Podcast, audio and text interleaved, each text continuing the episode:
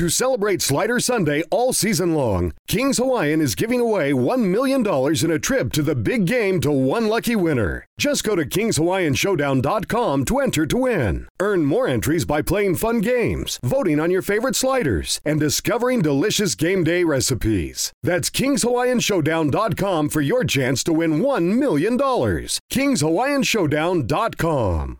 Do you want to hear something spooky? Some monster was standing there. It reminded me of Bigfoot. In walked a tall, gray alien. One of the teenage boys started to exhibit signs of textbook demonic possession. I'm Derek Hayes, host of Monsters Among Us podcast. This pure all white entity staring straight at me. Where there should have been eye sockets, there weren't. Monsters Among Us is an anthology of real paranormal stories told by real witnesses. I never really believed in this Loch Ness monster nonsense, but something very snake-like lifted its head out of the water. A giant black triangle. It was so big that it blotted out the stars. and I saw what looked like a huge monster. I could see the outline of hair. New episodes of Monsters Among Us drop every Thursday. Available wherever you listen to podcasts. Somehow I had lost eight whole hours. Salve, salve, rapa. Vocês estão bem? Estão escapando? Hoje nós estamos trazendo aqui várias autarquias. Uma delas é meu co-host, Vanessa Nascimento. Obrigado, Ferrez, pelo convite, por me chamar mais uma vez. É um prazer estar aqui com você. Que isso, rapaz. Esse aqui é o Avesso Podcast, diretamente pelo YouTube e também pelo Spotify. Você pode também escutar os nossos capítulos pelo Spotify. Vocês sabem que esse aqui é um projeto em colaboração com a ONG Interferência, que abriga aqui 96 crianças na comunidade do Capão Redondo, junto com o Flow, certo? Que veio nessa parceria, a gente construiu o prédio, fez tudo junto. Então, a gente sempre está comemorando as coisas boas, que é ter as parcerias boas. E hoje nós estamos trazendo Ave Maria. Uma autoridade. de Uma autoridade respeito, né? no assunto de bondade humana, Bondade. que já ultrapassou a questão religiosa. Já. Né? Estamos com o Padre Júlio Lancelotti. É uma honra te receber aqui. Obrigado, eu que agradeço. A honra é para mim de estar aqui com vocês. E eu não posso, padre, deixar. Inclusive, esse programa ele é gravado, tá, Rapa? Porque o padre tem que sair para uns compromissos, que é mais urgente. Fortalecer as pessoas é mais urgente que dar entrevista, hein? Fica, fica a dica aí. E ele vai ser um pouquinho cedo. Então a gente gravou um pouquinho antes e vamos pôr no horário devido do avesso, que é 5 horas da tarde. Mas não posso perder essa piada, né? Não posso de dar o meu livro, Demônio de Frankfurt, pro padre Júlio Lancelotti. Apesar do nome, padre, é um livro de amizade, onde eu e o Lourenço Mutarelli, um escritor também, amigo meu, a gente vai para Frankfurt e a gente tenta encontrar o demônio lá. Então, eu queria muito o senhor receber esse livro aí, um dia tiver tempo, ler, um livro que fala de amizade e fala de companhia, de solidão, né, nos tempos de hoje. E é um livro divertido também, porque a gente vai tentar achar esse demônio numas bolinhas daquelas de gumball, daquelas das maquininhas, né, caça-níqueis, porque na Alemanha, não sei se o senhor sabe, mas eles colocam pequenos demônios para as crianças encontrar nessas maquininhas de 20 centavos. E a gente ficou besta, sabe assim? Falou, não, mano, a gente tem que tentar encontrar esse demônio aí. E a gente jogou, jogou todo o dinheiro que tinha, todo o dinheiro que a gente ganhou nas palestras, e aí o livro fala se a gente encontrou ou não o demônio de Frankfurt. Tá bom? Então, é, é literatura, né? Sabe que literatura a gente tem vários, desbloqueia várias mentes, né? Às vezes não precisa procurar tão longe, ele está mais perto. Tá né? mais perto, Tá, às bem vezes. ali. tá. Às vezes a gente votou nele também. É. E- inclusive, padre, eu queria começar por aí. É, eu sei que o senhor tem um trabalho, muita, gente- todo mundo sabe que o senhor já é reconhecido por isso também. Um trabalho de estar ali na fronteira, estar ali na lida do dia a dia com as pessoas mais necessitadas. E eu queria saber, logo de cara, como que é hoje, porque o trabalho já era difícil antes, né? Quem lida com, com trabalho social, iniciativas sociais, já é complicado antes, né? Mas assim, imagina agora, no meio, uma pós-pandemia e ainda com um governo que não faz o trabalho também, né? Que joga na contracorrente. Eu acho que o que é difícil eh, nesse momento, eu acho que sempre foi difícil. Nunca teve um momento que foi fácil. Talvez nesse momento nós tenhamos eh, uma legitimação maior da violência. E uma das coisas que eu acredito que na convivência, porque nós chamamos muito eh, a nossa atividade de convivência, na convivência é conflitiva também, é difícil. É, nenhuma convivência é fácil. A convivência numa comunidade eu já convivi em, em muitas comunidades, nós não podemos dizer que todos pensam do mesmo jeito. E é, a população em situação de rua pensa também dos diferentes jeitos que a sociedade toda pensa. Então, na rua também tem terraplanista. Na rua também tem racista, também tem homofóbico. Na rua tem tudo aquilo que tem na sociedade como um todo. É, eu sempre tenho refletido muito aquilo que diz o nosso centenário querido Paulo Freire. Quem não passa por um processo de educação libertadora, o sonho do oprimido é ser opressor. E como dizia a, a grande filósofa Simone de Beauvoir, é, os opressores não teriam tanto poder se não tivessem tantos cúmplices entre os oprimidos. Então, a população em situação de rua ouve a mesma mídia que a elite ouve.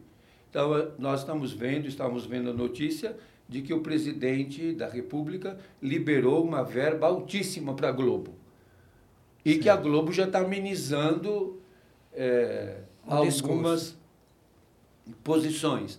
Então, é, quando a gente diz que nós somos uma democracia, e você olha essa comunidade aqui, que nós aqui conseguimos ver, é, toda a nossa volta, qual é a democracia nessa cidade? Você pode dizer que essas pessoas aqui são iguais às que moram ali no, no, Morumbi, no Jardim Guedala? Elas têm, a mes, elas têm a mesma dignidade, mas elas são tratadas com a mesma dignidade? Então, a nossa democracia é uma democracia formal. É, as nossas eleições, embora tenham meios muito eficazes, como as urnas eletrônicas e, e tudo isso, que pode ser verificáveis, que não tem intromissão, mas a intromissão não é eletrônica, num certo sentido, mas ela é eletrônica é, na questão da ideologia que hoje está no WhatsApp, que está em, em outros tantos mecanismos. E uma coisa que eu acredito que é muito importante, e você e outros como comunicadores, com o advento do 5G, que chegou em Brasília, já Brasília é a primeira cidade do Brasil a ter o 5G. Logo virá para São Paulo. O 5G torna a realidade virtual. Os deepfakes hoje são um risco e nós estamos nos aproximando cada vez mais do processo eleitoral é, cada vez mais tenso. Veja o que aconteceu em Foz do Iguaçu e que estão minimizando, que foi um, um fato que não tem nada a ver com a questão ideológica e política, mas que nós sabemos, podemos dizer que o assassinato do Bruno e do Dominique foi é, um acaso que não teve. Forma nenhuma. Então, é, eu acredito que nós e vamos daqui para frente ainda viver situações mais tensas, mais densas, e eu acho que essa que é a dificuldade. Cada momento tem a sua. Nós lembramos que quando elegeu, o Brasil elegeu democraticamente o Fernando Collor de Mello, toda a manipulação que foi feita. Uhum. Eu passei agora de carro aí na rua, uh, para vindo para cá, na Avenida Roberto Marinho, e eu lembro que foi capa de uma das grandes revistas semanais, o Roberto Marinho dizendo: Eu sou o, o número um do Brasil. O presidente é o número dois. Mas o número um sou eu. E o número dois tem que passar pelo meu crivo. E nós vimos o que foi, você deve lembrar, muitos devemos lembrar, o que foram aqueles debates entre o Lula é, e o Collor. Os closes, né? E os e mostrando o Lula sempre suado, e a edição, né? né? A edição depois, do, sempre favorecendo E a história da, da, da, criança e da mãe. É, e, apareceu e, o filho que não... E o é. filho e, e o, é. O Collor dizendo que não tinha nem um aparelho de som igual que é. o Lula tinha. E o povo ouvindo tudo isso. Quer dizer, não estou aqui fazendo nem pendendo... eu estou querendo dizer, objetivamente, foi isso que nós vimos. Você acha que uma parte importante do povo tem complexo de novela. Vou, vou perguntar isso porque, assim, eu vejo, na, os caras usam politicamente, por exemplo, quando a Marta Suplicy estava separando do Eduardo, aí os caras falaram, tá vendo? Traiu o cara, tá separando do cara.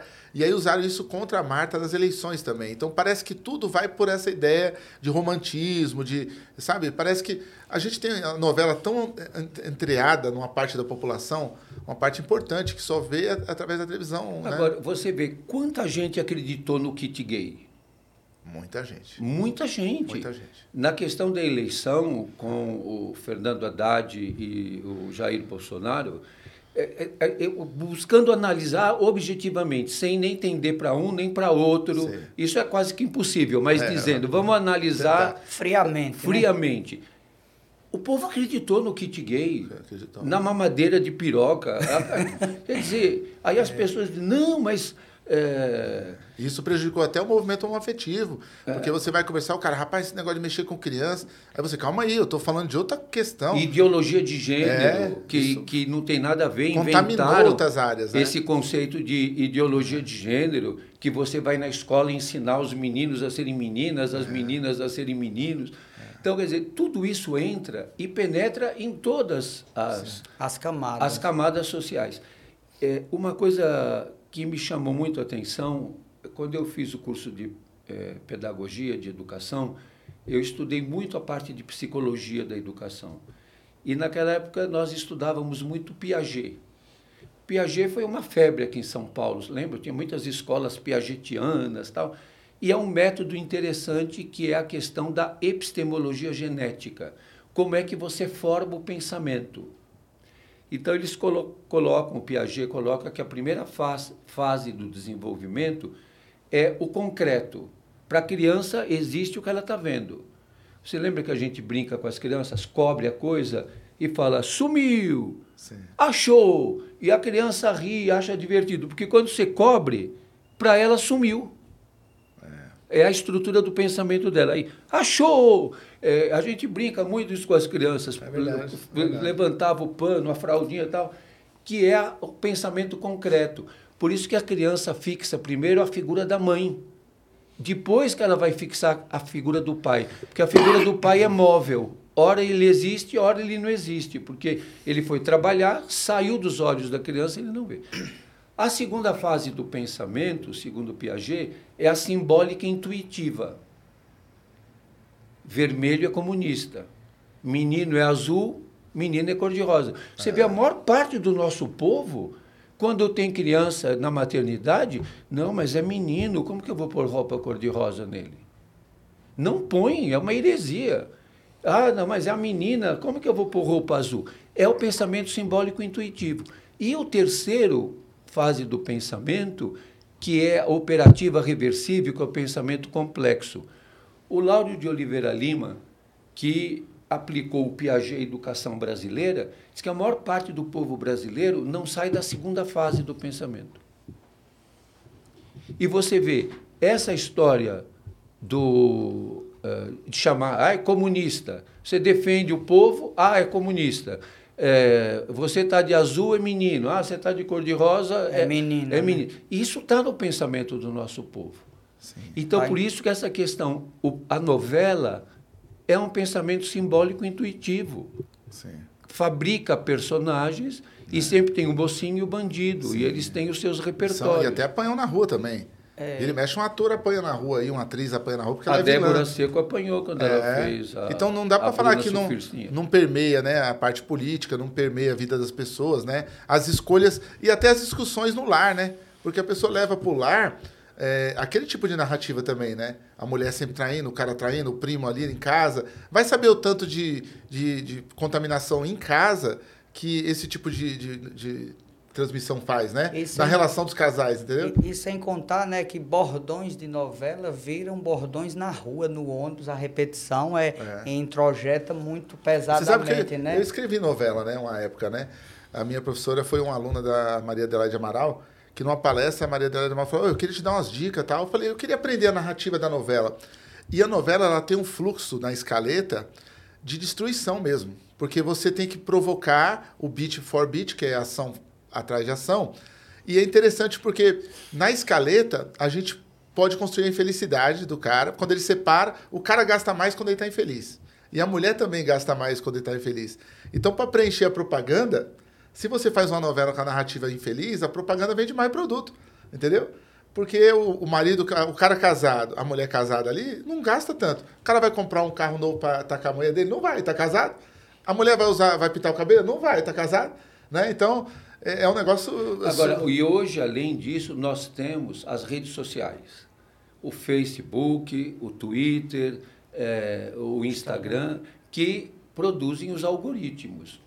Hoje, se você é, procurar alguma coisa na, no Google, daqui a pouco você começa a receber os anúncios Sim. daquilo que você estava procurando. Se você entrar no Mercado Livre e colocar determinada coisa, você recebe um e-mail dizendo: Estou sabendo que você está interessado é, e além, pai. em tal produto. Então, os algoritmos, nós os fabricamos e eles nos fabricam. Então, a população, às vezes, até é favorecido. O pessoal às vezes diz: ah, mas os moradores de rua têm celular. Hoje tem possibilidade de todo mundo ter um celular, porque é uma forma de você. É. o pessoal disse que você é, ia receber, o que, que eles diziam? Um chip na, na vacina. Ah. Você está recebendo o chip no celular. É, com vários aplicativos. Agora, isso que você tocou no ponto é interessante, Vanessa. Porque o cara acha que o cara está bem. Um, um rapaz se explicou para mim esse dia no portão. O rapaz veio me pedir uma cesta, falou: Você pode me doar alguma coisa? Eu falei: Eu vou arrumar uma cesta para você. Ele falou: Desculpa, eu estou bem arrumado e tudo, é porque eu ganhei essa roupa. Eu falei: Não, para, pode parar. Para mim, você não precisa explicar que você está bem arrumado. Eu quero que você esteja bem arrumado. Eu não quero que falte dente, eu não quero, sabe, que você seja deplorável para poder te dar alguma coisa. E o povo tem essa questão, né, padre, também, que o morador de rua ele tem que estar tá no último estágio da vida dele para ele poder ganhar alguma ajuda. Você né? não né? vê que, que quando tem alguma manifestação, tal, o pessoal da direita diz, e comunista de iPhone. Sim. E é são os socialistas, os comunistas, mas não. É, eu lembro, é, meu irmão é, mais velho, ele tinha uma caravan, há alguns anos atrás. E nós fomos numa bandeirada de, de, de, eleições com a Caravan e todo mundo dizia: Ah, vocês vão votar na esquerda, você vai perder a Caravan. A gente fazia até um, um, um, um teatro ao vivo dentro do metrô e a gente dizia: é, você está sabendo né, que se os comunistas ganhar, quem tem duas dentaduras vai perder uma. Quem tiver de cima de baixo vai ter que dar uma. É. Se na tua casa tiver é, tudo que tiver em dois, você perde. Você tem dois quartos, você vai ter que dar um. E, e na verdade, quem explora o povo é o sistema bancário. Totalmente as grandes corporações, né, Padre Júlio, que mandam e desmandam. Você vê agora essa aprovação da, da, da do, dessa medida da Presidência da República de conceder aos bancos o empréstimo consignado do auxílio. Do auxílio. Quer dizer, e é 80% né, para a população pagar. É, um, é uma tragédia. Num juro bancário exorbitante. exorbitante. E vai receber o auxílio até é, o, fim, o, o fim do mês. Agora, quando a gente está numa necessidade tão grande como essa, é difícil e você vê que todos os partidos tiveram muita dificuldade de se posicionar contra. É verdade. É Já pensando no futuro, é né? Porque a fome é tão emergente agora Por que também. Por que você vai dizer, não, não vamos passar para 800 reais a ajuda? É. E o povo vai dizer, oh, ele não quer que aumente é, a ajuda dá, que eu estou recebendo? Ô, padre, todo mundo fala que há crise na família, na igreja, na política, mas a grande crise parece ser existencial. E aí eu pergunto ao senhor, qual o sentido dessa vida? Porque hoje um amigo meu me ligou aflito, dizendo que a vida não tem sentido. Eu digo, eu vou perguntar ao padre Júlio. Ah ver se ele tem uma resposta animadora, porque aparece agora que nada mais tem sentido. É interessante, eu nunca encontro essa pergunta no povo da rua. Não. Eles nunca perguntam se a vida está sem sentido. Eles estão ferrados, caídos, acabados. Tomou né? todos os corotes que tinha direito, está caidão lá, babando na calçada, mas eles não estão em crise existencial. Eles têm sofrimento mental. Isso sem dúvida tem sofrimento mental. Eu penso também que a gente também pode é, criar muitos problemas pela questão, eu ah, não sei se nesse sentido eu sou muito materialista. É. Mas eu acredito que a economia está na base de tudo isso, que tira da pessoa a alegria de viver. Qual é o sofrimento de alguém que está numa dessas casinhas aqui e hoje não tem comida para dar para sua criança? É um sofrimento terrível. Quer dizer, eu tenho aquela uma figurinha que eu gosto muito e é dramática. A mãe com o, o peito, um buraco aberto e o coração dela fritando na frigideira e a criança na, cama, na, na- na mesa esperando para comer. Então, eu acho que muito disso é imposto para a pessoa, porque tá dizendo, o que o nosso sistema diz para todo esse povo aqui? Vocês são pobres, a culpa é de vocês. A culpa é de vocês. Você está morando aqui, a culpa é tua. não lutou o suficiente, Aquele né? prédio lá bonito, lá, que tem cobertura, tá vendendo. Se você quiser comprar, ninguém vai te proibir. Você não compra porque você não, Não quer. quer. Ah, mas eu não tenho dinheiro. Mas porque você, Você não, não lutou. lutou, é. Porque você não trabalhou. E Ainda agora, culpa. segundo alguns esotéricos, porque você não vibrou. Você não Se vibrou. você vibrar, você vai conseguir, só na vibração. Que é uma coisa que vem de, já do pensamento judaico-cristão e que na Bíblia tem é, é, literatura muito forte nesse sentido. O livro de Jó, por exemplo, é a grande pergunta: por que, que o inocente sofre? E o judaísmo trabalhava com a teologia da retribuição. Jesus é completamente contra, Contra, isso. totalmente. A teologia da retribuição. Porque na terra- teologia da retribuição está dizendo: vocês estão aqui nessa miséria é porque vocês não mereceram. Vocês não tiveram mérito diante de Deus, por isso vocês não têm a riqueza. A riqueza é uma bênção que Deus dá para aqueles que são fiéis a Ele, que é o que as igrejas fundamentalistas estão falando até agora. E usam, às vezes, a parábola do cego de nascença, né? Quem pecou, ele ou os pais, né? E que Jesus vai dizer, olha, nenhum. E como perguntaram para o Jó, quem pecou? Foi você? Não, eu não. Então foi tua avó? Não, minha avó não, Não. foi. Então foi tua bisavó. Alguém da tua família fez Pegou, alguma né? coisa que você está pegando a, a rebarba. Na verdade, as estruturas econômicas, elas são determinantes. Você veja uma coisa, nessas clínicas que eh, psiquiátricas, quem está lá? Nessas clínicas de recuperação eh, em geral, quem é a maioria que está lá? O Brasil vai chegar a um milhão de detentos. É uma das maiores populações carcerárias do, Do mundo. mundo, né? Acho que é a segunda. Vamos chegar a um milhão de pessoas presas. Quantos desses presos não precisariam estar lá? É um bocado, porque tem muitos que já pagaram a pena e não soltam, porque não tem um advogado que lute por eles, não tem ninguém. Mas, no entanto, o que, que a população diz? Ah, é a violência. É a violência, Nós é temos que coibir a culpado. violência. Hoje, você vai ver, a campanha eleitoral vai trazer de volta a bandeira da violência. Vai. Vai trazer de volta a bandeira do rebaixamento da maioridade penal. Vai.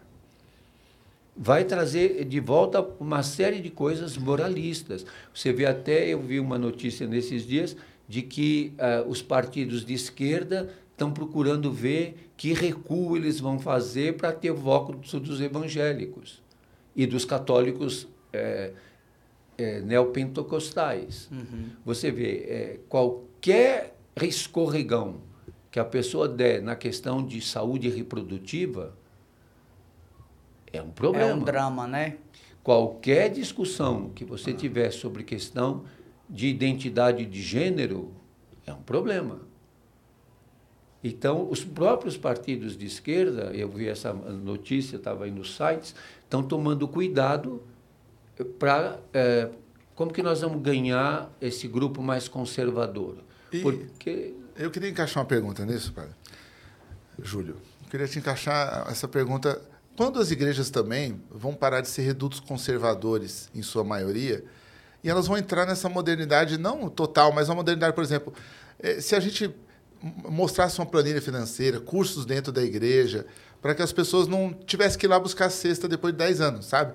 Quando que você acha que a gente pode dar esse passo? Eu, eu falei isso muito da, da Igreja Universal, E alguns pastores da Universal também me responderam, né?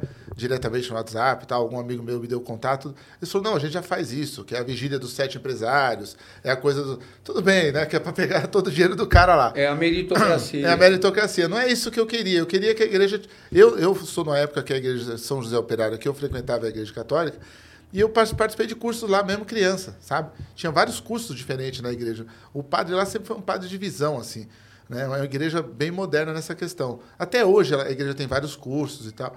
Mas eu queria que esses cursos financeiros, sabe? Essa questão de pegar o povo e falar, ó, você vai vir para cá, vai ver a, missa, mas também tem a opção de na segunda-feira você fazer um curso. Eu sei que não é nem obrigação da igreja. Uma mas... coisa é, a gente tem que saber o que é a, a missão da igreja e o que é a missão do Estado. A Sim. igreja tem uma ação supletiva, uma é, ação supletiva. complementar. Sim. Mas ela não. É, o neoliberalismo quer diminuir o Estado é, sim, e sim. passar quanto mais for para é, as igrejas, para as entidades sociais e tudo mais. Agora, uma questão séria é, se a gente for olhar na história da igreja, até eu gosto muito de um, um historiador que diz que quando o cristianismo é, se tornou é, a religião do império, os cristãos se tornaram imperiais.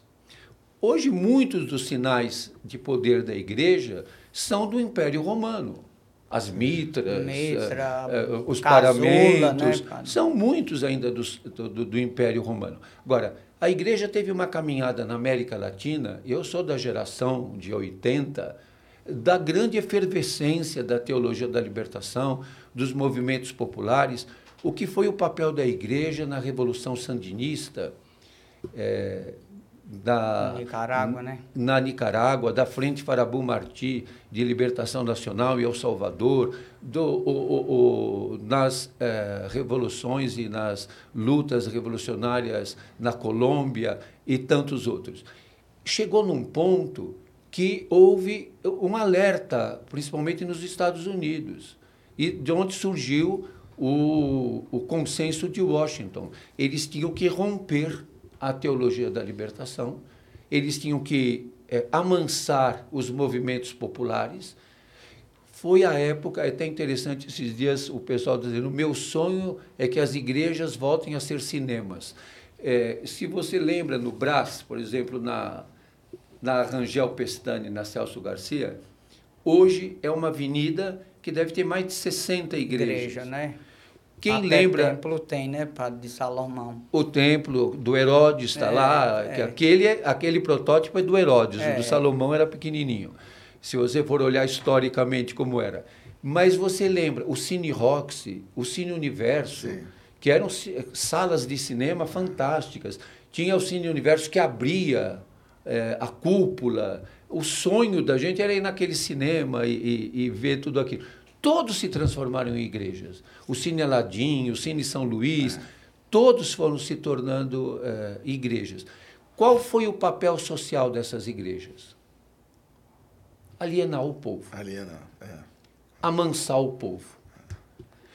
Nós tivemos, e aqui você deve ter acompanhado, a luta na Zona Sul dos movimentos populares que Sim. estavam junto nas igrejas. Sim nas comunidades eclesiais eu, eu de base, né? É, eu sou de um desse movimento. A minha mãe ajudava as pessoas dentro de casa, orientado pela igreja. Ela aprendeu na igreja. Nós é, tivemos essa semana, com tristeza, o falecimento de Dom Cláudio Umes. Dom Cláudio Umes foi lembrado outra vez que na greve dos metalúrgicos em São Bernardo, quando a polícia atacou os, os metalúrgicos em greve, Dom Cláudio mandou abrir a matriz de São Bernardo. Sim. Um foi preso lá dentro da sacristia, mas grande parte das, das assembleias foram feitas dentro da matriz de São Bernardo. O movimento sindical, o movimento dos trabalhadores, agora isso assustou o poder.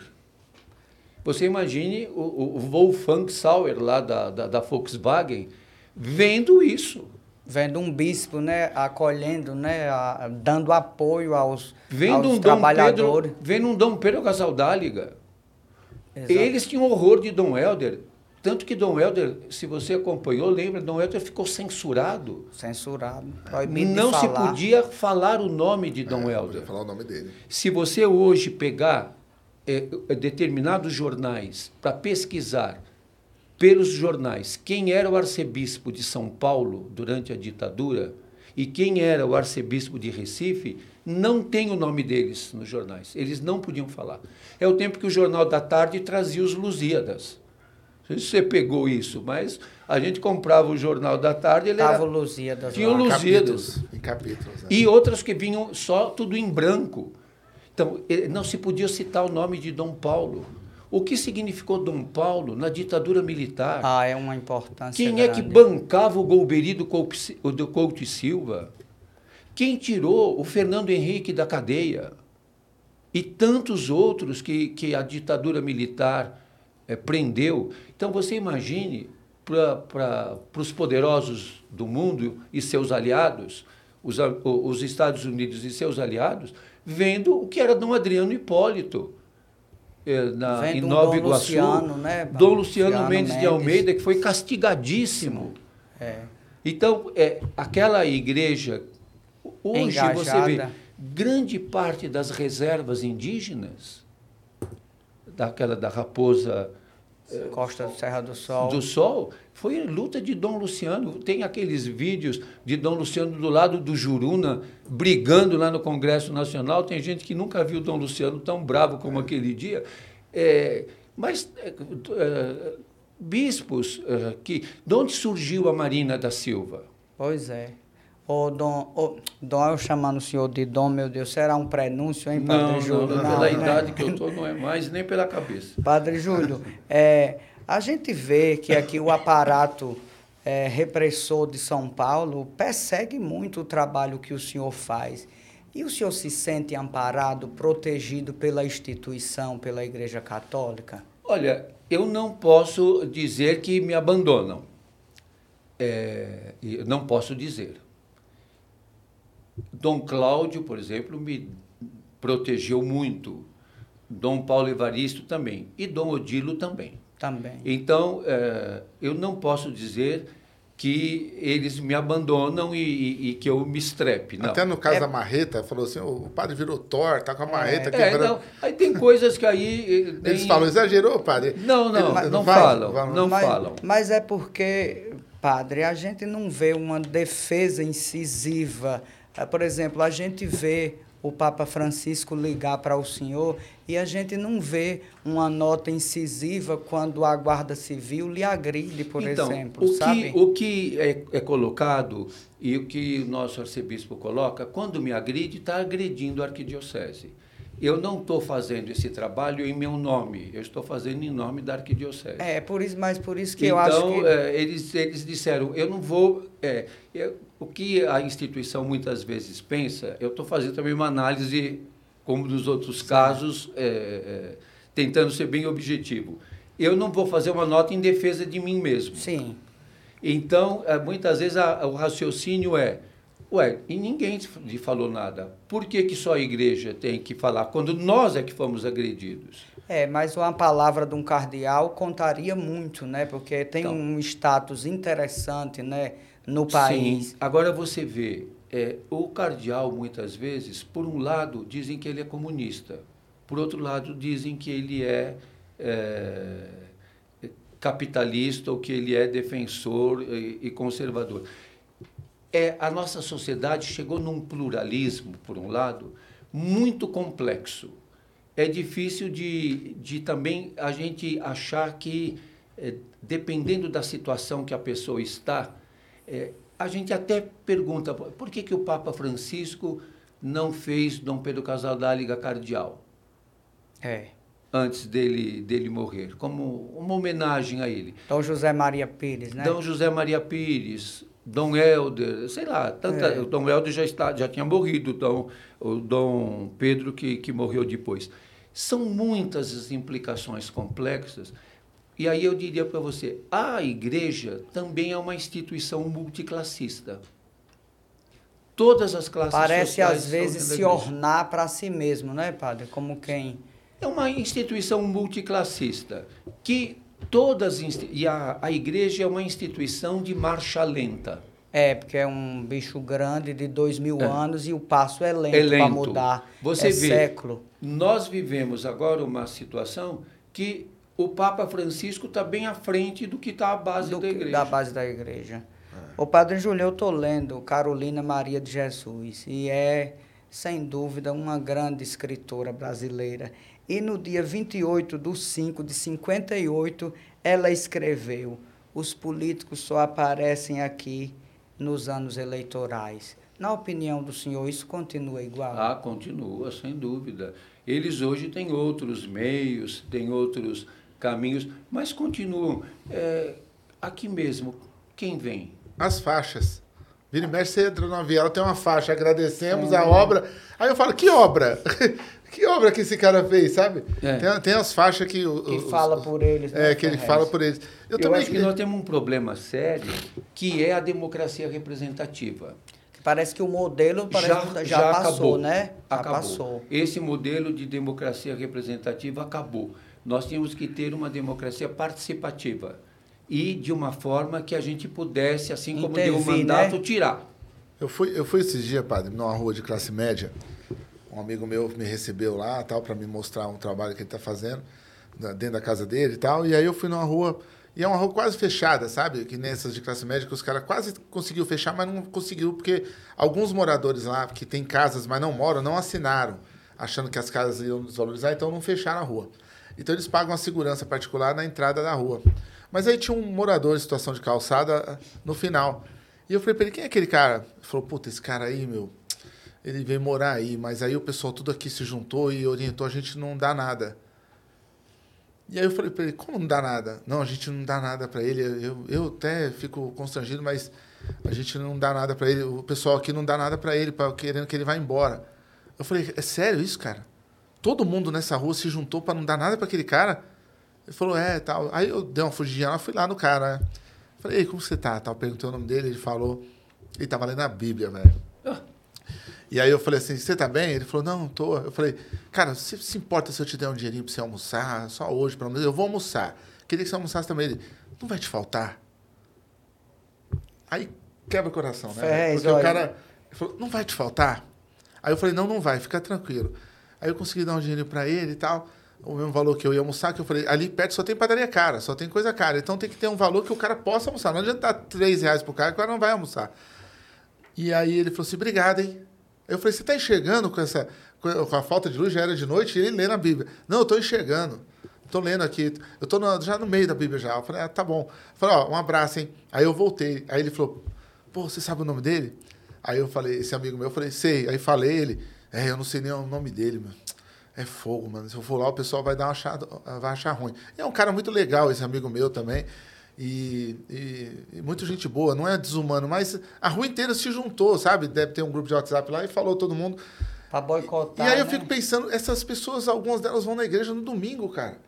E, e sabe assim, elas vão passar pelo cara com a ordem de todo mundo, todo mundo. Aí eu queria te perguntar isso, padre, quando que normalizou isso? Então, eu Quando que normalizou assim, a gente eh, vê o cara tirando no cara que era fã do Lula, mas também vê o cara depois caído e o cara chutando a cabeça dele daquele jeito, que pra mim também não é normal. Eu entendo tudo na ação, mas é violência em cima de violência. E como que a gente aceitou essa normalização? Pois é, eu acho que também o pessoal de uma rua como essa, é, não é que eles vão na igreja, eu acho que também não vão. E eu acredito que o censo que vai ser feito no Brasil vai, vai mostrar que o número que mais aumenta no Brasil é dos sem religião. No Chile já é mais de 50% da população é sem religião, na Alemanha é bem mais. Eu acho que a grande questão não é a religião, é a desumanização. Eu acho que normaliza, normatiza essa questão a partir de que nós vamos é, é, baixando o nível de humanização. Quando a fome do outro não me importa, E- quando a dor sim. do outro não me importa. E o próprio do neoliberalismo e do capitalismo neoliberal é o individualismo. No individualismo é eu tenho, não me importa que o outro não tenha. Eu vou me preocupar com o meu grupo, quando muito, com aquele que está perto de mim. É, E a prova da escassez, que o cara acha que vai acabar, não é possível. Então ele tem que ter mais. Ele, mês que vem ele tem que ter mais, porque Você vai vê acabar. agora no início da pandemia o pessoal brigando no supermercado. Às vezes eu pergunto nessas igrejas onde diz vai acontecer um milagre e aí todo mundo corre lá na frente. Alguém é capaz de dizer quem será que está precisando mais do milagre? Sou eu ou aquela pessoa que está em pior situação? Sim. Ou é, tem só pão e, e alimento para uma família? Hoje, se você coloca, eu vejo mesmo com a própria população em situação de rua. Se um pode pegar cinco, ele pega cinco tem aquele que, é, é que não perdeu outro, o né? senso de, de, de, de, humanidade. Mas o nosso próprio sistema, eu penso que uma questão é assim, eu posso estar bem errado, acho que os filósofos e os psicólogos podem acertar melhor isso. Mas quando a gente está numa linha de muita necessidade, a necessidade se sobrepõe à ética. A ética fica maleável. Fica é, é muito maleável quando está todo mundo necessitado. Se a gente pensar, nós todos estivermos num, num lugar deserto, ou mesmo aqui, de repente, nós não podemos mais sair e não tem mais água. água. Quem é capaz de ceder água para o outro? Mas aí a gente também não vê. Eu, eu participei muito de acampamentos, né? De, de ocupações e tudo, e, e fundações casa, antigas FEBEM, penitenciária. E foi onde eu vi as maiores provas de união também de solidariedade, sabe? A fraternidade que, que eu falo da igreja, porque a gente perdeu, a gente tem igreja aqui, tem igreja onde eu moro lá, tem igreja em todo lugar. E tinha as campanhas da fraternidade, tinha tudo isso. E a gente passou por essas campanhas, né? Não é possível que só um ou outro que pegou essa campanha e levou para a vida, pra sabe? Vida, né? Então, onde a gente perdeu a estribeira, né? Porque é, é uma eu, coisa que... eu acredito que o próprio sistema capitalista neoliberal, um dos aspectos dele é a desumanização. É a desumanização. E uh, o individualismo. Quanto menos você tiver preocupado com o outro, e a preocupação acaba sendo criança esperança. Você liga lá Sim. e tal número lá, você né? dá cinco reais, tal número você dá dez, é. tal número você dá vinte, pronto, eu já fiz a minha é. parte. É diferente é, quando uh, o Paulo Escobar e eu temos essa experiência diária de ir caminhando lá para o centro comunitário no café da manhã e principalmente nas manhãs mais frias, quem a gente vê sozinho e coberto e que não se mexe, não tem nenhum sinal da gente ver se aquela pessoa está de boa, se está já ainda, né? encontramos né? muitos em hipotermia, passando mal e está coberto ali e ninguém vê. E é interessante que os moradores de rua que vão conosco, eles aprenderam a fazer isso também. Então, eles também vão... É, olhando com cuidado. Vão olhando né? e, e, vendo quem está deitado, eles põem a mão lá, está de boa, é, para ver como é, como é que está. A solidariedade, ela tem que ser aprendida. Nós aprendemos a viver, eu falo muito no condomínio, é, você vê no condomínio, as pessoas se cumprimentam? Se não, cumprimentam. Muito no pouco. condomínio se cumprimenta. Não tanto, não tanto. Como na, em comunidade se cumprimenta mais, mora junto, toma café. Agora, eu, quando dizem para mim, não. o povo da rua é agitado, eu falo, vai numa reunião de condomínio para fazer pra sorteio ver, no né? estacionamento. É. A última é. reunião que teve no condomínio que eu moro, o, o, o Júlio, os caras deu um tiro no outro. Pois é, deu um tiro, mas é tudo gente, um e, é, é tudo e gente é de bem. Gente de bem é, né? tudo gente boa, tudo gente formada. Né, padre? Eu digo assim, vai em reunião de professor para ver atribuição de aula. Como é, né? Vai é, em reunião de padre para escolher paróquia. Quantos padres querem vir para essa paróquia? Nenhum. É, pouquíssimos. Se falar para ele, você quer ir para Nossa Senhora do Brasil ou aqui para o Sagrado Coração de Jesus no Capão? Vai, vai ver quantos querem vir para cá. Então, é, é, hoje isso vai entrando é, é na vida, né? Mas essa competitividade também, desde o começo na escola. Mas é porque o lugar. neoliberalismo ele não é só uma questão econômica. Não é. é. Ele é uma epistemologia. É. Nós pensamos de maneira liber, neoliberal e nem sempre e nem sabemos. É. É. é introjetado desde criança. Quantas é. vezes você vai ouvir numa comunidade, nós mesmos dizemos, ah, aquela pessoa não merece. Opa. Ele não. A gente ajudou, ajudou, ajudou, não adiantou, não merece. Padre Júlio, aquela cena do senhor com a marreta que Ferré já, já mencionou, ela é muito emblemática e a partir dela a gente ficou conhecendo mais vivamente o termo aprorofobia que o senhor vem falando constantemente. Como é que tem sido? Inclusive? É, como é que tem sido tentar desmanchar né, esse Eu termo, porque é, é triste. Você vê lá o preguinho no lugar para não sentar, a grade que você não pode sentar. E felizmente tem aparecido políticos sensatos, vereadores pelo Brasil afora, que estão criando leis, Ferrez, É, da, da, da construção não hostil. Como é que tem sido para o senhor enfrentar essa batalha? Porque é uma questão grave mesmo, que precisa ser combatida. Essas perguntas é grande pra É cacete. grande, eu até né? esqueci que você Mas perguntou. Mas tá bom, tá bom. É, eu não sei como ele vai lembrar. Aí eu queria somar, porque a pergunta é pequena, eu queria somar, só dando um fato, que a gente foi no último podcast, a gente estava junto, né? E nós dois fomos mais xingados do podcast inteiro nos comentários. A minha filha, quando eu cheguei em casa, falou: pai, o pessoal tá te xingando. O padre estava em primeiro e você estava em segundo, né? Parece que quanto mais a gente fala de humanização, de se preocupar com a vida do outro, a gente tá mais errado, né, velho? Mais E- errado. E, quando ele tocou nesse tema da porofobia, aí o bicho pegou mesmo. Ninguém concorda que tem uma arquitetura hostil, que não tem. Hostil. Eu tô falando daquele público agride, específico, né? né, o nosso aqui vai concordar, porque o nosso público aqui, a maioria é periferia também.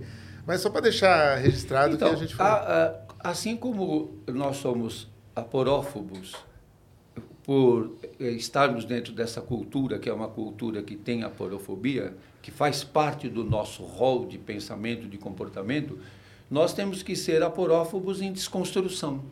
Assim como somos homofóbicos em desconstrução, como somos transfóbicos em desconstrução. É, você quer que cause mais é, desconforto do que uma mulher trans um homem trans chegar em qualquer ambiente que a gente está acostumado? Sim. Mesmo aqui na comunidade, as mulheres trans que estão por aqui são bem aceitas? São aceitas com tranquilidade? Não, de Não forma são, nenhuma. Não, são. não são. Se elas vão na igreja, elas são aceitas. Se elas vão no clube, é, é, se você trouxer uma mulher é, trans aqui para dar uma, uma fazer o, aqui o, o programa com vocês, o- se lá a gente falando de humanização apanha, imagine a mulher é, trans ou o homem trans. Então, é, a gente tem que desconstruir. Então, nós estamos tendo essa luta muito grande. Temos o Observatório de Aporofobia no Instagram, temos um site, estamos fazendo muitas articulações com universitários, estamos fazendo uma pr- primeira pesquisa com a própria população em situação de rua.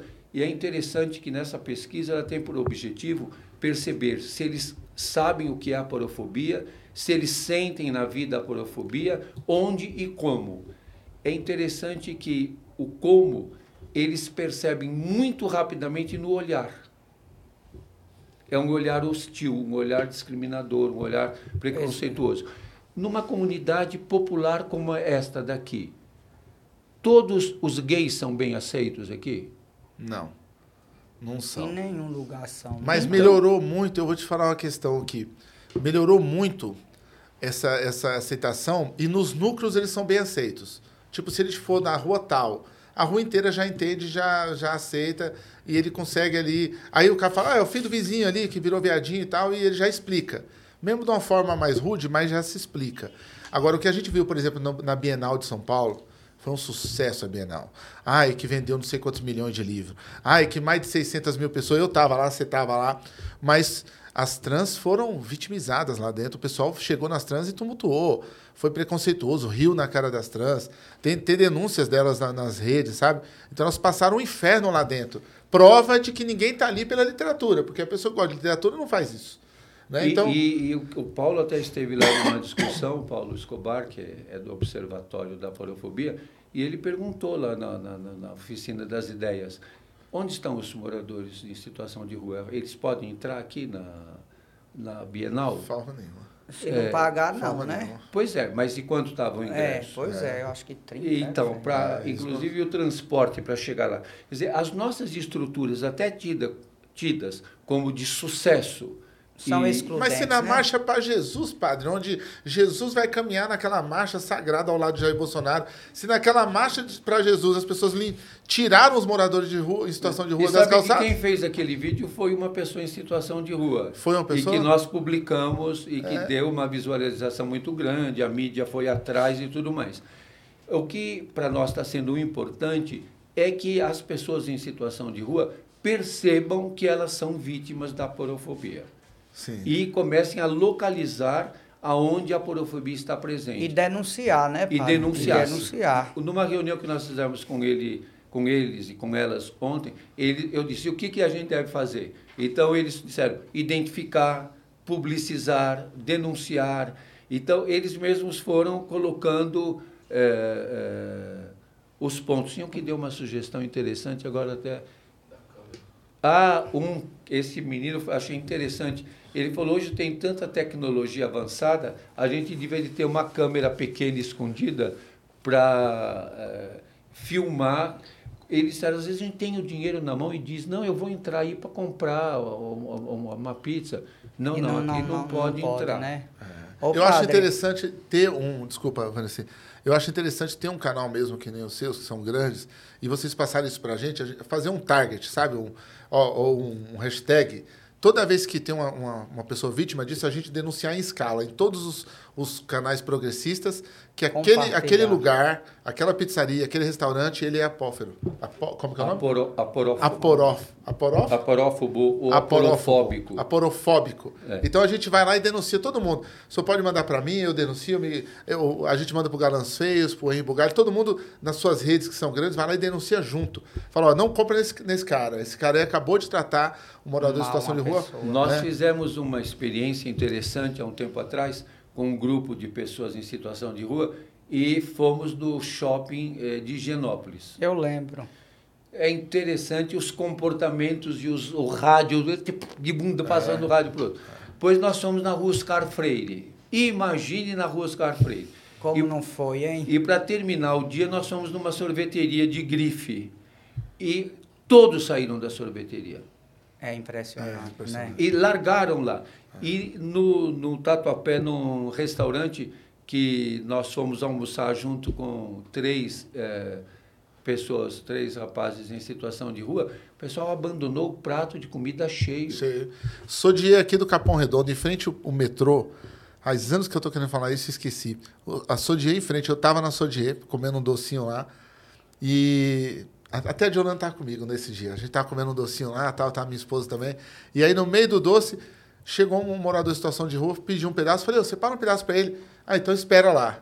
Mandou o cara esperar. Eu falei, porra, põe o cara pra dentro. Não, manda os caras esperar. E aí a mulher trouxe o doce e tal. Eu falei, cara, não deixa o cara nem entrar, nem a gente pagando, né, velho? Aí minha mulher falou assim, então se toca. Quando eu olhei, tinha dois cachorros dentro. Dois cachorros. A pessoa tava comendo doce e levou o cachorro pra dentro da doceria. Mas o cara, Mas morador o de rua, cara não, pode entrar, né? velho.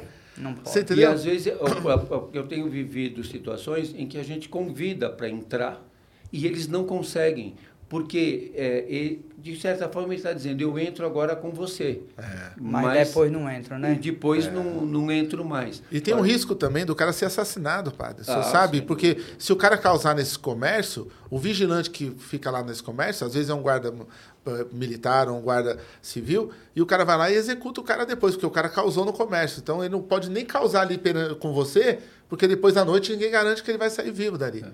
Então, é, nós temos que é, lutar muito. Agora, esse é um dos sintomas da doença social. Sim. A, a, a doença social ela passa por várias questões. Esse individualismo, esse subjetivismo exacerbado. Eu gosto muito daquela síntese que faz o Leonardo Boff. Não pode ter o eu sem o nós e nem o nós Mas sem, o eu. Porque a gente pode cair no, no extremo do só o nós e esquecer do eu, Ou só o eu. que é hoje o que o, o movimento neopentecostal, tudo é eu, eu, Eu, com eu. Deus, Deus comigo. Eu até falo na comunidade, a gente fala para Deus, eu com Deus não me, eu me dou bem, não tenho problema nenhum. O problema é quando vem a família dele junto toda. E o cara quando vai no psicólogo, padre? Que o cara vai no psicólogo para trabalhar a mentalidade dele, a autoestima dele, e aí ele vira um cara cheio de autoestima e é um bosta. Ele tá todo errado no que ele tinha. Quando ele tava ali com a cabeça baixa, ele tava errado nos princípios dele. Aí ele vai pro psicólogo, o psicólogo levanta a autoestima do cara, o cara vira um, um errado em alto grau. Sabe assim? Tem gente que tem orgulho de ser ponta de lança nas coisas, sabe? De chegar e causar. E aí a psicologia vai lá e trabalha mais ainda o cara. Sabe? O cara vem pior. ter certeza. Hoje eu sou patrão porque eu consigo fazer com que você faça o que eu quero. Aí o cara tem certeza. E você conviver nessa pluralidade de ideias, você veja, é, é, na minha experiência como padre, eu celebro três missas no domingo. E, por exemplo, na missa das 10 horas tem uma, um grupo muito grande de pessoas participando. E é a missa que é transmitida e tem 5 mil é, pessoas acompanhando a missa. Você tem que é, é, saber que aquele público, que aquelas pessoas vai afinando e diminuindo para determinadas pessoas que aceitam aquele tipo de falar, mas você tem que falar com pessoas de diferentes faixas etárias e tudo mais. Numa comunidade como essa, tão grande, o que tem de consenso? Quais são os consensos construídos na comunidade? E que demoram a ser construídos, demoram né? Demoram a ser construídos. É, na pandemia, a gente construiu várias coisas. Não vamos deixar ninguém passar fome, que ninguém eh, fique sem assistência, é, uma série de coisas. E, e, como que alguns desses consensos, eles têm que ser garantidos pelo Estado. É, que a igreja ou que uma paróquia não consegue sustentar, não né? Consegue, não é possível, né? Não que... consegue. Ô padre, agora uma pergunta que eu acho, Ferrez, que nem perguntam isso mais ao padre. Eu vi que o senhor foi para o seminário muito novinho, com 12 anos, depois voltou. E como foi que depois esse chamado veio para valer e o senhor só foi ordenado lá aos 37 anos? Como foi isso? Então, eu acredito que isso é a história da existência de cada um. Uhum. Não tem uma... Uma regra, né? Uma regra. É, eu poderia ter continuado com a carreira de professor, poderia ter casado ou ficado solteiro, a gente não sabe. É, há momentos em que você tem que tomar algumas decisões. Uhum. E você, é, dentro da, do rol das coisas que você conhece, uma decisão é, foi essa. Então, é, eu fui provocado por Dom Luciano Mendes, Mendes de Almeida, né, que me provocou é, nesse sentido, e naquele momento eu tomei aquela decisão. Agora, é, é interessante, às vezes a gente até é, conversa muito sobre isso. É, é difícil você falar qualquer coisa para sempre e ou nunca. Ou nunca. É, mesmo no, no relacionamento humano, você tem que construir todo dia. Todo dia. Todo dia. Nenhum relacionamento humano e nenhum estado de vida é fácil. Não todos eles têm desafios. E o da igreja e ser padre não seria diferente, né? O padre Júlio, o senhor acha que a igreja hoje se distanciou do Concílio Vaticano, do que João 23 e do que Paulo VI pensaram para a igreja naquele momento histórico e que foi muito importante? Já no, no na elaboração do concílio, houve muitas é, tensões. Uhum. Não é que o concílio foi, foi saiu um facinho. Não. Se você vê, por exemplo, a discussão que foi construir a Gaudium Spes, é. que é o documento, é, vamos dizer assim, encantador do concílio, que é o documento é, pai de Medellín, de, Sim, Puebla, de Puebla, da opção pelos pobres, é, o Pacto das Catacumbas. Né, Quantos só, assinaram? Parece que foi 37, né? É. Bem pouquinho, né? Então, tudo na... Se você for olhar na história da igreja, é, o Pedro e o Paulo quebraram o pau quantas vezes? Não é que o, os dois viviam no mesmo boteco tomando o mesmo corote. Não, eles brigavam, Não, brigavam muito mesmo, muito, aí né? tinham brigas é, bem boas. Assim como Santo Agostinho quebrou o pau com São Jerônimo quantas vezes e, e assim eu acredito que você veja hoje, por exemplo, o Papa Francisco é, questiona a guerra e o patriarca Kirill que tem um iate dos mais um dos luciosos mais do mundo, um dos homens mais ricos do da mundo. Da Rússia, né? O patriarca da Igreja Ortodoxa de todas as Rússias é, justifica, justifica a guerra. A guerra é. E o, o, Papa Francisco quis falar de, pessoalmente com o, o patriarca Kirill, dizendo: se nós somos homens de igreja de Deus, como é que nós justificamos a guerra? Não tem E não teve jeito o Papa Francisco está construindo um jeito dele ir a Moscou, mas passando por Kiev. Uhum. Então, é, você vê o Papa Francisco é contestado dentro da própria igreja. Dentro da própria igreja. Tem cardeal que escreve livro contra ele. Escreve né? contra é, ele, é, trama contra ele. É, e ficaram tristíssimos que ele saiu da cadeira de rodas. Então, é, as tensões, eu acho que não Caramba. tem história na igreja, ou tempo, sem tensão. É, porque onde tem ser humano, né, padre? As contingências, tem tensões, tem, tensões, tem conflitos, tem, conflito. tem diferentes posições. Ora, umas posições são mais hegemônicas, ora menos. Mas eu acho que a gente tem que saber conviver com o diverso, com as contradições, com os conflitos, com os paradoxos. A gente também, às vezes, tem um pensamento muito linear. É. Padre, e, e muito cartesiano. Eu e queria... o senhor acha para onde caminha esta igreja, esta, pelo, pelo menos a nossa do Brasil? Olha, é difícil de dizer. É, eu encontro é, padres jovens é, bem conservadores, Muitos. mas também encontro alguns bem é, lutadores e engajados na luta popular. Então, é, é, a, a história ela vai sendo construída é difícil de ter uma previsão da história. Que é muito dinâmica, né? Muitas forças, muitas contradições, muitas situações. Às vezes a gente fica numa linha muito é, linear. O próprio surgimento do cristianismo surge de um grande fracasso. Que é a morte de Jesus. a, a execução de um é, preso político, né? Terrível. E como é que rearticulou é, um apoio. Depois a gente vai viver os grandes conflitos do, da oficialização do cristianismo, os interesses que se jogou aí. Então a história é feita de muitas dificuldades. O que eu digo sempre assim, num momento terrível como o do Holocausto, da Segunda Grande Guerra, do nazismo, nesse momento floresceram figuras impressionantes na humanidade homens e mulheres de uma grandeza, quer dizer, que daquele lodaçal surgiram, e daquela escuridão surgiram luzes imensas.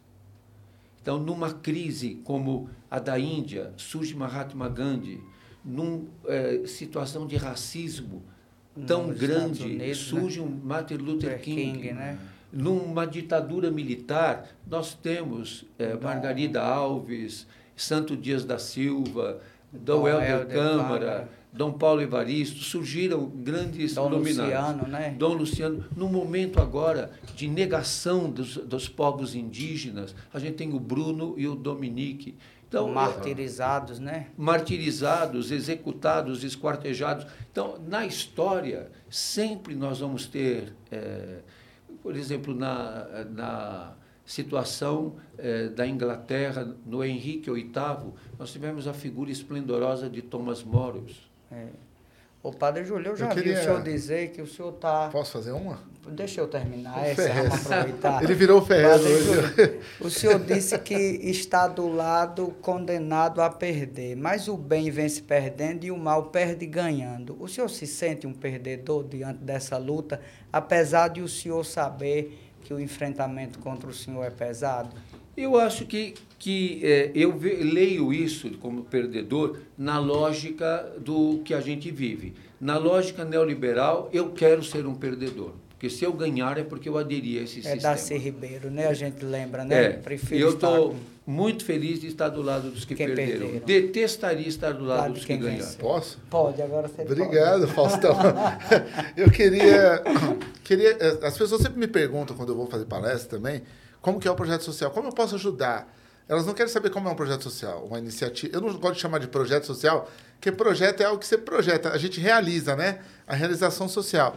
Elas perguntam como eu posso ajudar. Às vezes o cara é médico e ele pergunta como ele pode ajudar, né? É muito louco isso. Mas eu queria que o senhor falasse um pouquinho da realização social que vocês fazem. Como que é o dia a dia? Porque as pessoas também acham que você sai de manhã, padre, e vai pegar um cara que está na rua e leva para casa. Não é assim. Tem uma coordenação, tem um trabalho construído, né? Queria que o senhor falasse um pouquinho disso. Eu acredito que é um aprendizado e uma construção diária, porque as pessoas ora estão numa situação, ora estão em outra, elas também não são sujeitos passivos. Porque nós muitas vezes pensamos, eu vou ajudar e eu tenho o estereótipo da pessoa. É, ele é bonzinho, ele é agradecido. Ele é... Às vezes você vai oferecer, eu não quero essa merda. Então, é, é. Ele tem, tem esse direito também. Então, são muitos conflitos, muitos desafios. É uma aprendizagem contínua. Então, você aprender a conviver, a ser solidário. E, e muito fica nessa ideia funcionalista de como eu posso ajudar. É, uma ocasião na Catedral da Sé, uma senhora chegou perto de mim e disse, padre, para onde que eu encaminho dois moradores de rua que estão lá na calçada perto da minha casa? Eu não sei o que fazer, e pereré, o senhor me dê, me dê uma luz, aonde eu encaminho?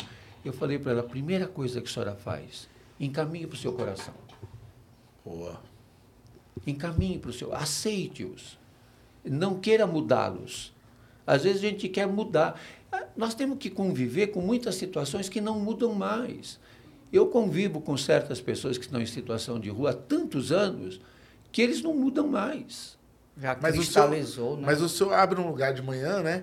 E, e a De pessoa vai manhã lá, toma um temos café. O centro comunitário, onde Sim. eles têm o café, nós levamos um plus daquilo que é colocado lá pela prefeitura. Mas o grande objetivo nosso não é levar o café. O café é um instrumento para você ver aquela pessoa, para você falar com aquela pessoa. Para quando você me ofereceu o chá, você está dizendo, você foi é, gentil comigo. Você disse, você quer um chá disso, daquilo, da outra, ou você quer um café? O que você está dizendo nisso? Eu me importo com você. Eu estou levando em conta o Depois seu da gosto. escada, hein? Agora, é diferente de eu dizer para o irmão de rua, toma isso aqui, porque é isso aqui que tem aqui. Você está reclamando do quê? Então, é, é, hoje nós entregamos agasalhos, é, um- uma blusa, um moletom e a calça. E aí e tem que ver qual que é o tamanho de cada um, quem é GG, quem é G, quem é M. E um queria a, a, a, a blusa G, mas a calça M. Então, você fica doido, porque é muita gente E administrar isso, administrar isso, os né? desejos, as contradições, os, os que estão de, levantaram de mau humor aquele dia, os que estão com frustrações. Então, é a grande questão é conviver. É o que o Papa Francisco diz. Não adianta você dar uma coisa para a pessoa. Toque nessa pessoa. Olhe para essa pessoa. Saiba o nome dessa pessoa. Tenha um, um é o que nós podemos fazer no sentido de nos transformarmos e, nos transformando, lutarmos pela transformação. Eu não estou só ali partilhando, convivendo e dizendo você é importante para mim. Eu estou lutando, buscando a luta no horizonte, a transformação da sociedade. Eu não queria que isso aqui fosse assim, mas isso vai demorar para mudar. E o que, que eu vou fazer? Vou ficar louco? É, eu tenho que lutar pela moradia, lutar por instrumentos. A nossa sociedade é uma democracia formal. Infelizmente, tem uma coisa que eu estou sempre procurando, e principalmente quando eu olho aqui, eu fico procurando onde está o Estado Democrático de Direito. Qual ruela que, que mora o Estado Democrático de Direito? Onde é que está presente, né? Não fica uma coisa. Quando você ouve lá os, os vereadores falando do orçamento e do diabo a quatro, aonde que ele está?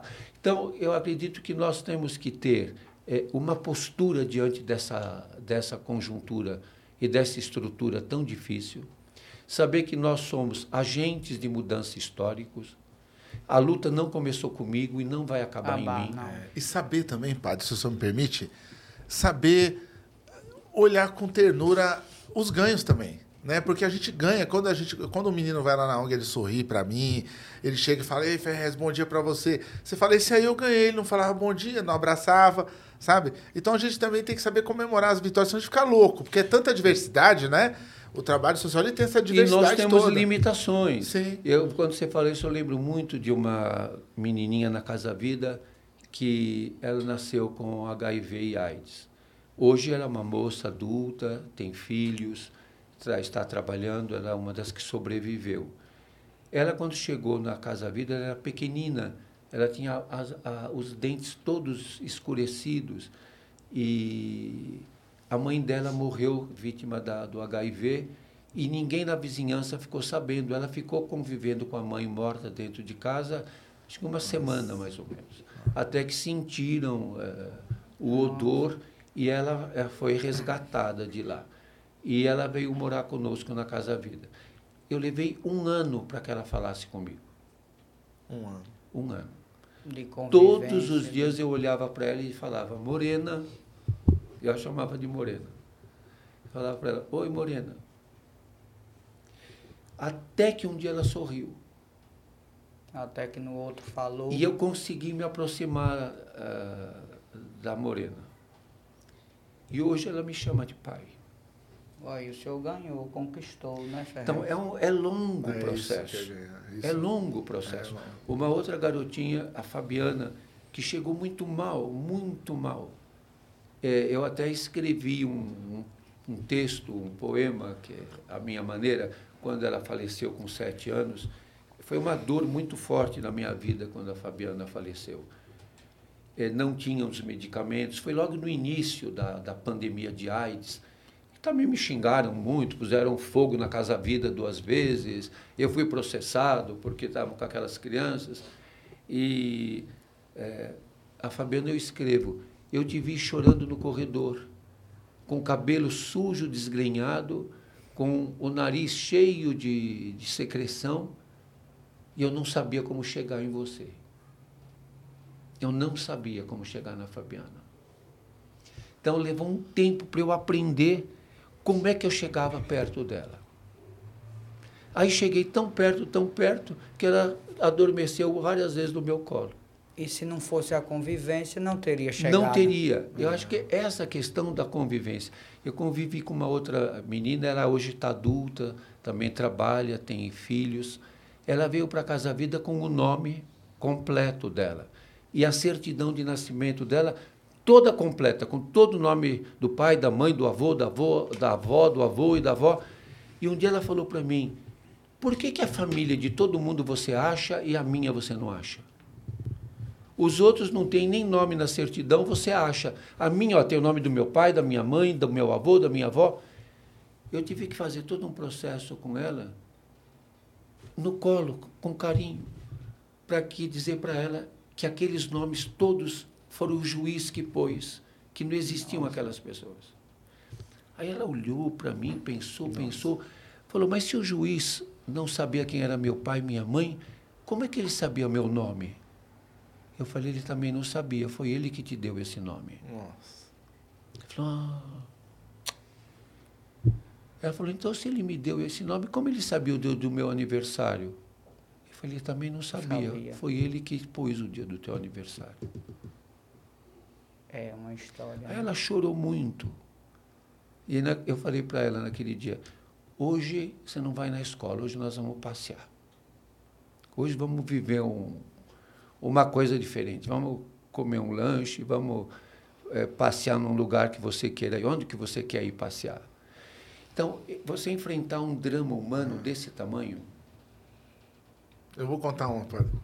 Eu ia no orfanato aqui, da região, ajudar um orfanato. E ser ajudado também, né? Porque quando você vai ajudar, você mais é ajudado do que ajudar. E aí eu chegava, a primeira semana que eu cheguei lá, tem um menino, um Rosalino, que ele falou assim, ô tio, fala que você é meu tio. Posso chamar de tio? Eu falei, pode. Legal, o moleque chamar de tio, né? O moleque tinha uns sete anos. Aí tô lá no orfanato, vamos almoçar? Vamos almoçar todo mundo. Aí vem uma menininha, de uns seis anos. Ô tio, posso chamar de tio? Falei, Pode? Qual é o seu nome? Ah, meu nome é Amanda. Então tá bom, Amanda, eu sou seu tio. Aí quando eu tava indo embora da instituição à tarde, a mulher falou assim, ó, você não pode fazer isso. Eles estão brigando lá dentro. Eu falei, por quê? Ela falou, porque você não pode falar, porque você é tio de cinco, seis crianças. Eu falei, mas por quê? Ela falou, porque eles, eles pegam você para dizer pro outro que você é o parente que veio visitar. Então eles estão brigando lá dentro, porque um falou, não, ele é meu tio, ele é meu tio. Então é a vantagem que ele conta. Tá vendo? Vê alguém me ver. Vê Foi meu tio. Entendeu? Porque ninguém vai ver, né, velho? Não. Então, nesse sentido que eh, a gente lutou tanto pelo Estatuto da Criança e do Adolescente para não ter mais grandes orfanatos, para ter lares. E hoje, infelizmente, a gente chegou nesses, eh, como é que chama agora? Eh, tem um nome aí que eu esqueci, que, que é um desastre, É um eh, desastre. no convênio com É. as prefeituras, É um esses abrigos de crianças. Porque eh, as pessoas não sabem buscar o modelo mais próprio, modelo não é uma palavra boa, mas a forma mais própria de um grupo familiar. de permitir a convivência e principalmente Hoje de é sais, ajudar sais, os de saicas. São acolhimento, terríveis esses É, saicas. Com 18 anos põe na rua. É, e, e mesmo a convivência, os mais difíceis, ninguém quer. Eu lembro muito da história de um garotinho da Casa Vida, é, o Vinícius. Um dia é, me ligaram e disseram assim: Padre Júlio, vem rápido para a escola que o Vinícius está pondo fogo na escola. Falei, ai meu Deus, eu não dirijo, não tenho carro. Eu peguei um táxi e fui, mas na minha cabeça falei: vou chegar lá, vai ter uma ambulância, o, o, o, SAMU, a polícia, o bombeiro. Cheguei lá, não tinha nada. Aí eu entrei lá, falei, o Padre Júlio. Ah, o Vinícius está sentado ali no corredor, no banco. Aí eu sentei lá do lado dele, ele me olhou e falou assim, te chamaram, é? Eu falei, chamaram, o que, que você fez? Ah, eu derrubei não sei o quê. Aí nós ficamos esperando para fazer a reunião. Aí veio a diretora, a vice-diretora, auxiliar da diretora, assessora, a coordenadora pedagógica, tudo tanto- e as, os professores fizeram, sentaram, parecia o tribunal. O Vinícius e aí eles sabem, porque o Vinícius xinga, porque o Vinícius fala palavrão, porque o Vinícius quebra o vidro, porque o Vinícius. E o Vinícius foi se amarfanhando lá de tanta coisa. Aí quando acabaram de falar, eu disse, é verdade, o Vinícius faz tudo isso. Mas vocês já perceberam que o Vinícius é amoroso, que o Vinícius é, é carinhoso, que o Vinícius gosta dos pobres. Quando ele vê um- uma pessoa na rua, ele fica: você não vai fazer nada? Você não vai fazer nada? Enquanto a gente não for lá e levar um jantar e alguma coisa, ele não sossega. E depois que comeu, ainda ele fala: você não vai dar sobremesa? Você não vai dar sobre. É, Eu falei: vocês só falam para o Vinícius o que ele faz de errado. E o certo, né? Falem alguma coisa Né? boa para ele. Eu vou contar uma, Positivo. uma boa para poder descontrair, porque senão a gente vai ficar chorando aqui o dia todo. Tem uma. A gente distribuía ovo de Páscoa lá na ONG, né? Lá no Interferência. E aí tinha uma fila grande lá, e ó, a fila é só para as crianças. E as, as mulheres que estavam comigo lá trabalhando falaram, "Ah, a fila é só para as crianças, só para as crianças. E tinha um cara de uns 20 anos de idade, loiro, na fila. E aí eu peguei e falei, e aquele cara lá? Aí ela veio e falou, ó, eu já falei para ele sair da fila, que é só para criança. Aí eu falei, mas às vezes é para um filho dele. Não, ele falou que não tem filho, não. Eu falei, mas veio para um sobrinho, falou que é para ele o ovo. Eu falei, caramba, deixa ele chegar até aqui, né? Aí a mulher que estava com o meu lado, deixa que eu falo, porque você não tem coragem, Fez. Você não dá mole, você dá ovo para todo mundo.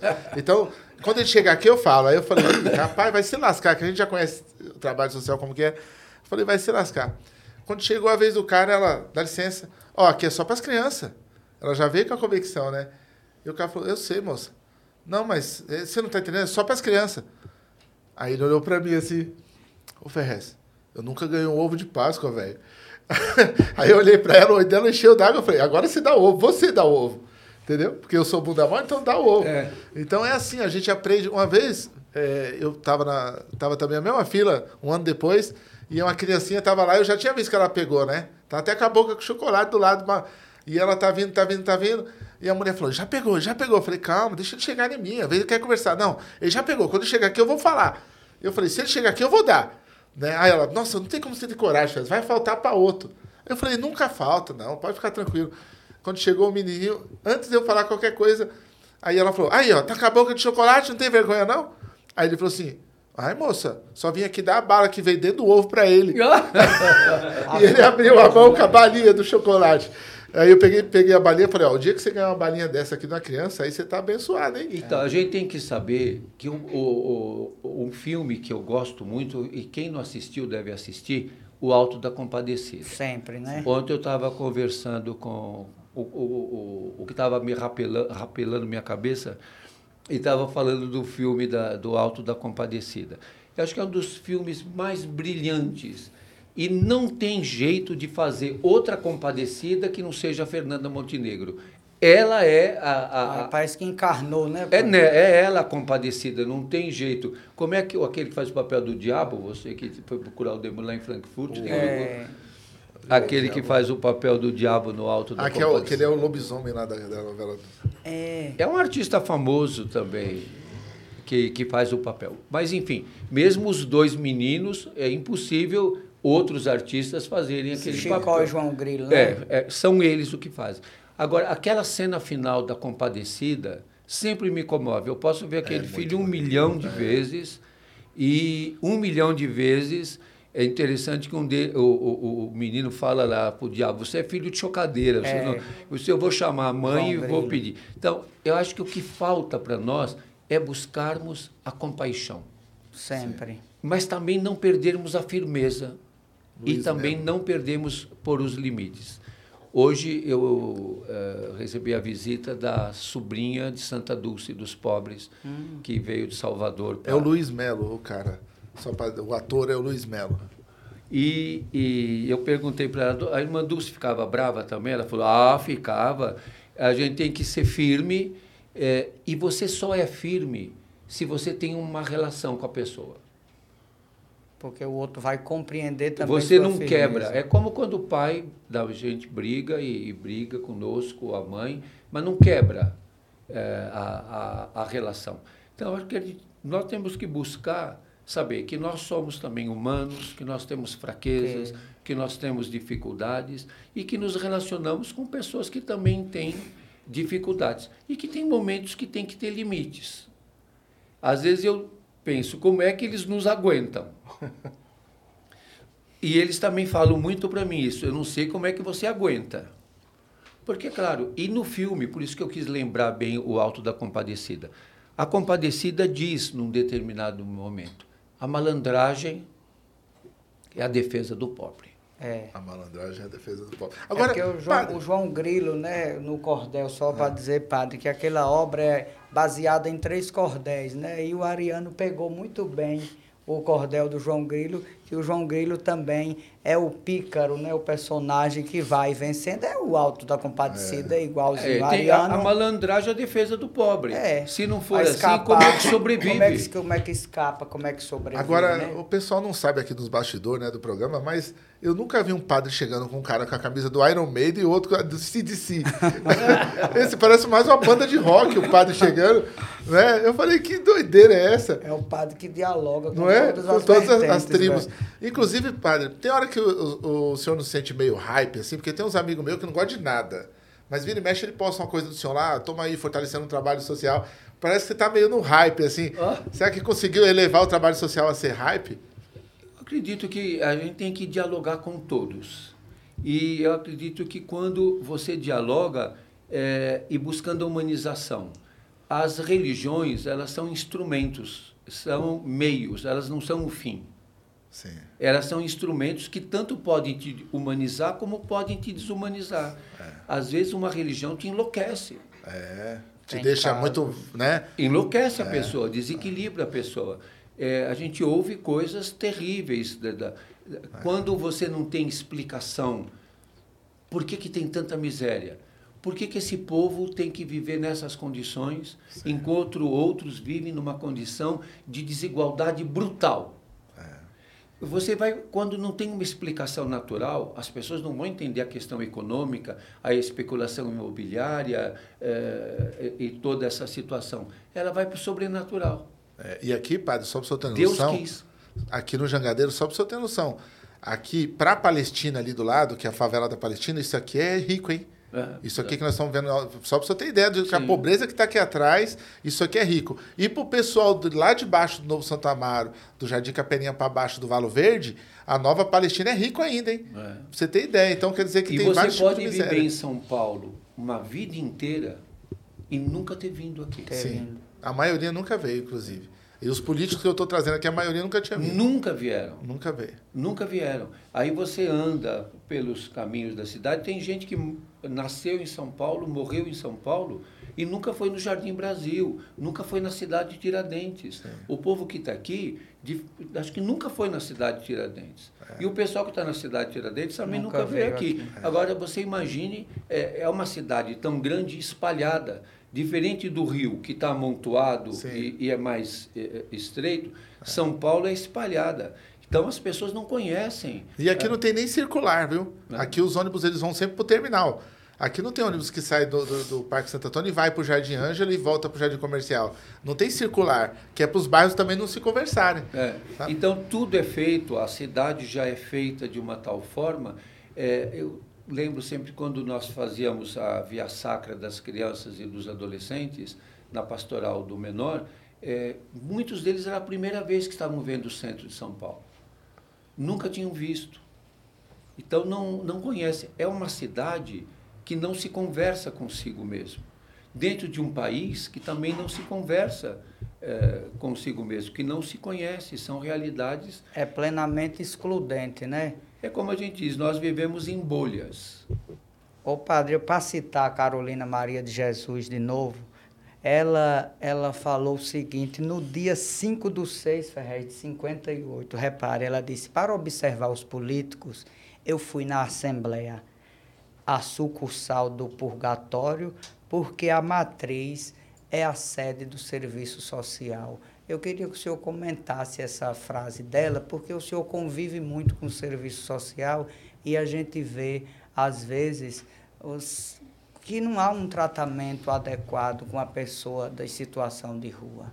Eu vou dizer, e já estamos no, no, no, no final, limite do é. nosso horário. Inclusive, põe a propaganda da tatuagem aí para mim falar. É. Uma das coisas que me chama muita atenção é de que, quando a gente fala muito de políticas públicas, eu sempre procuro uh, refletir o que é a política pública no Estado neoliberal. A política pública no Estado liberal, neoliberal é a manutenção da miséria. Nossa. É só isso. É só isso. O que eles fazem é manter a miséria. Então é quase um fingimento, né, padre? É um, uma coisa funcional, individualista, por isso que você fala estudo de caso. Para dizer que tem, é. né? É. Não, não tem enfrentamento da questão fundiária, da reforma urbana, da reforma agrária. O Estado neoliberal não quer essas coisas. É Estado mínimo mesmo. É o Estado mínimo e é também o mantenedor da desigualdade.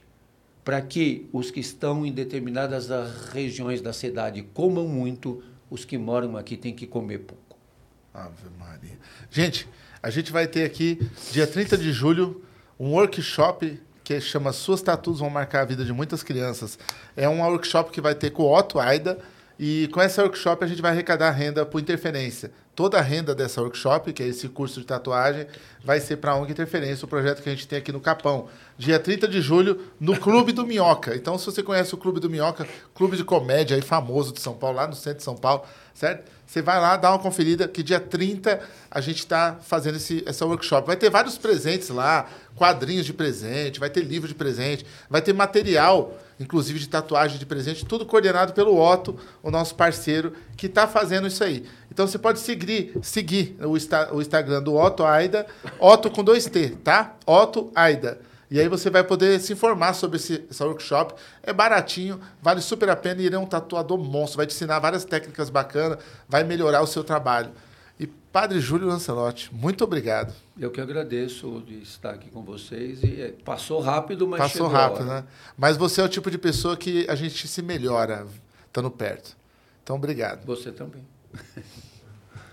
Obrigado. Valeu, Obrigado, Padre. Nós. Valeu, Lucky Land Casino asking people what's the weirdest place you've gotten lucky? Lucky? In line at the deli, I guess? Aha, in my dentist's office. More than once, actually. Do I have to say? Yes, you do. In the car before my kids' PTA meeting. Really? Yes. Excuse me, what's the weirdest place you've gotten lucky? I never win and tell. Well, there you have it. You can get lucky anywhere playing at LuckyLandSlots.com. Play for free right now. Are you feeling lucky? No purchase necessary. Void where prohibited by law. 18 plus. Terms and conditions apply. See website for details. Mary redeemed a $50,000 cash prize playing Chumba Casino this year. I was only playing for fun, so winning this was a dream come true. Chumba Casino is America's number one social casino experience. It's serious fun. With over 80 casino style games to choose from, you too could win life changing amounts of cash. Be like Mary. Log on to ChumbaCasino.com and give them a whirl. That's ChumbaCasino.com. No purchase necessary. Void where prohibited by law. 18 plus. Terms and conditions apply. See website for details. The voice in the preceding commercial was not the actual voice of a winner.